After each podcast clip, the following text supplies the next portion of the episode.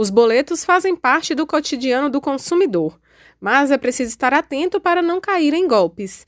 Atualmente há um número grande de faturas de empresas diversas chegando por e-mail ou pelos correios que são falsas. Foi o que aconteceu na casa da mãe da secretária Nete Souza. Neste caso, ela conta que foi mais fácil identificar, já que elas nunca contrataram um serviço de TV fechada. Mas, além disso, ela reparou também que o boleto fugia do padrão normal dos costumeiramente recebidos. Bem, minha surpresa foi quando eu cheguei em casa e vi uma fatura de uma empresa de TV, né? Sendo que a gente nunca teve, minha mãe também é uma pessoa de idade não sabe nem do que se trata e jamais faria esse tipo de assinatura até porque é um serviço que precisa alguém ir na casa fazer instalações. Quando eu abri a fatura, percebi também a qualidade do papel, era bem ruim. A gente poderia cair em um golpe, sendo que pagar uma fatura dessa, digamos que a gente tivesse realmente o serviço e acabasse pagando esse boleto. Então eu nem me preocupei tanto, né, de imediato.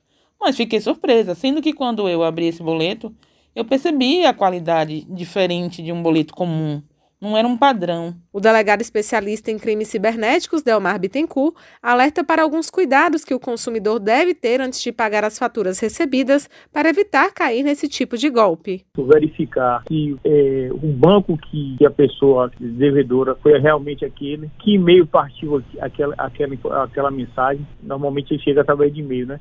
Qual foi o e-mail origem, esse tipo de coisa, se é do, realmente do banco, do banco beneficiário. É, tem a questão também da informação relacionada ao banco. Né? O boleto sempre ele vai começar com a indicação do número do banco, informação importante, porque de início aí você pode já descartar e verificar que é um golpe. Por exemplo, Banco do Brasil, então vai começar com 01, 001, boleto da, do Santander, o número do Santander, sempre é, tem esse indicativo. Se tiver um aplicativo, entre no aplicativo, verifique se o valor é, é é, é, o correspondente a realmente ao débito, a data de vencimento, qual é o banco que vai ser pago isso. No caso de quem chegou a pagar um boleto falso, o delegado lembra que é importante prestar queixa e que a pessoa que aplicou o golpe pode ser identificada. Caiu um golpe desse, registro de ocorrência, né? procura uma delegacia mais próxima ou resiste através do, do, da delegacia digital, que ela vai direcionar essa ocorrência para a delegacia mais próxima. Se é possível chegar, sim, porque todo, todo esse golpe ele ele demonstra um, um percurso que o, o dinheiro está fazendo né?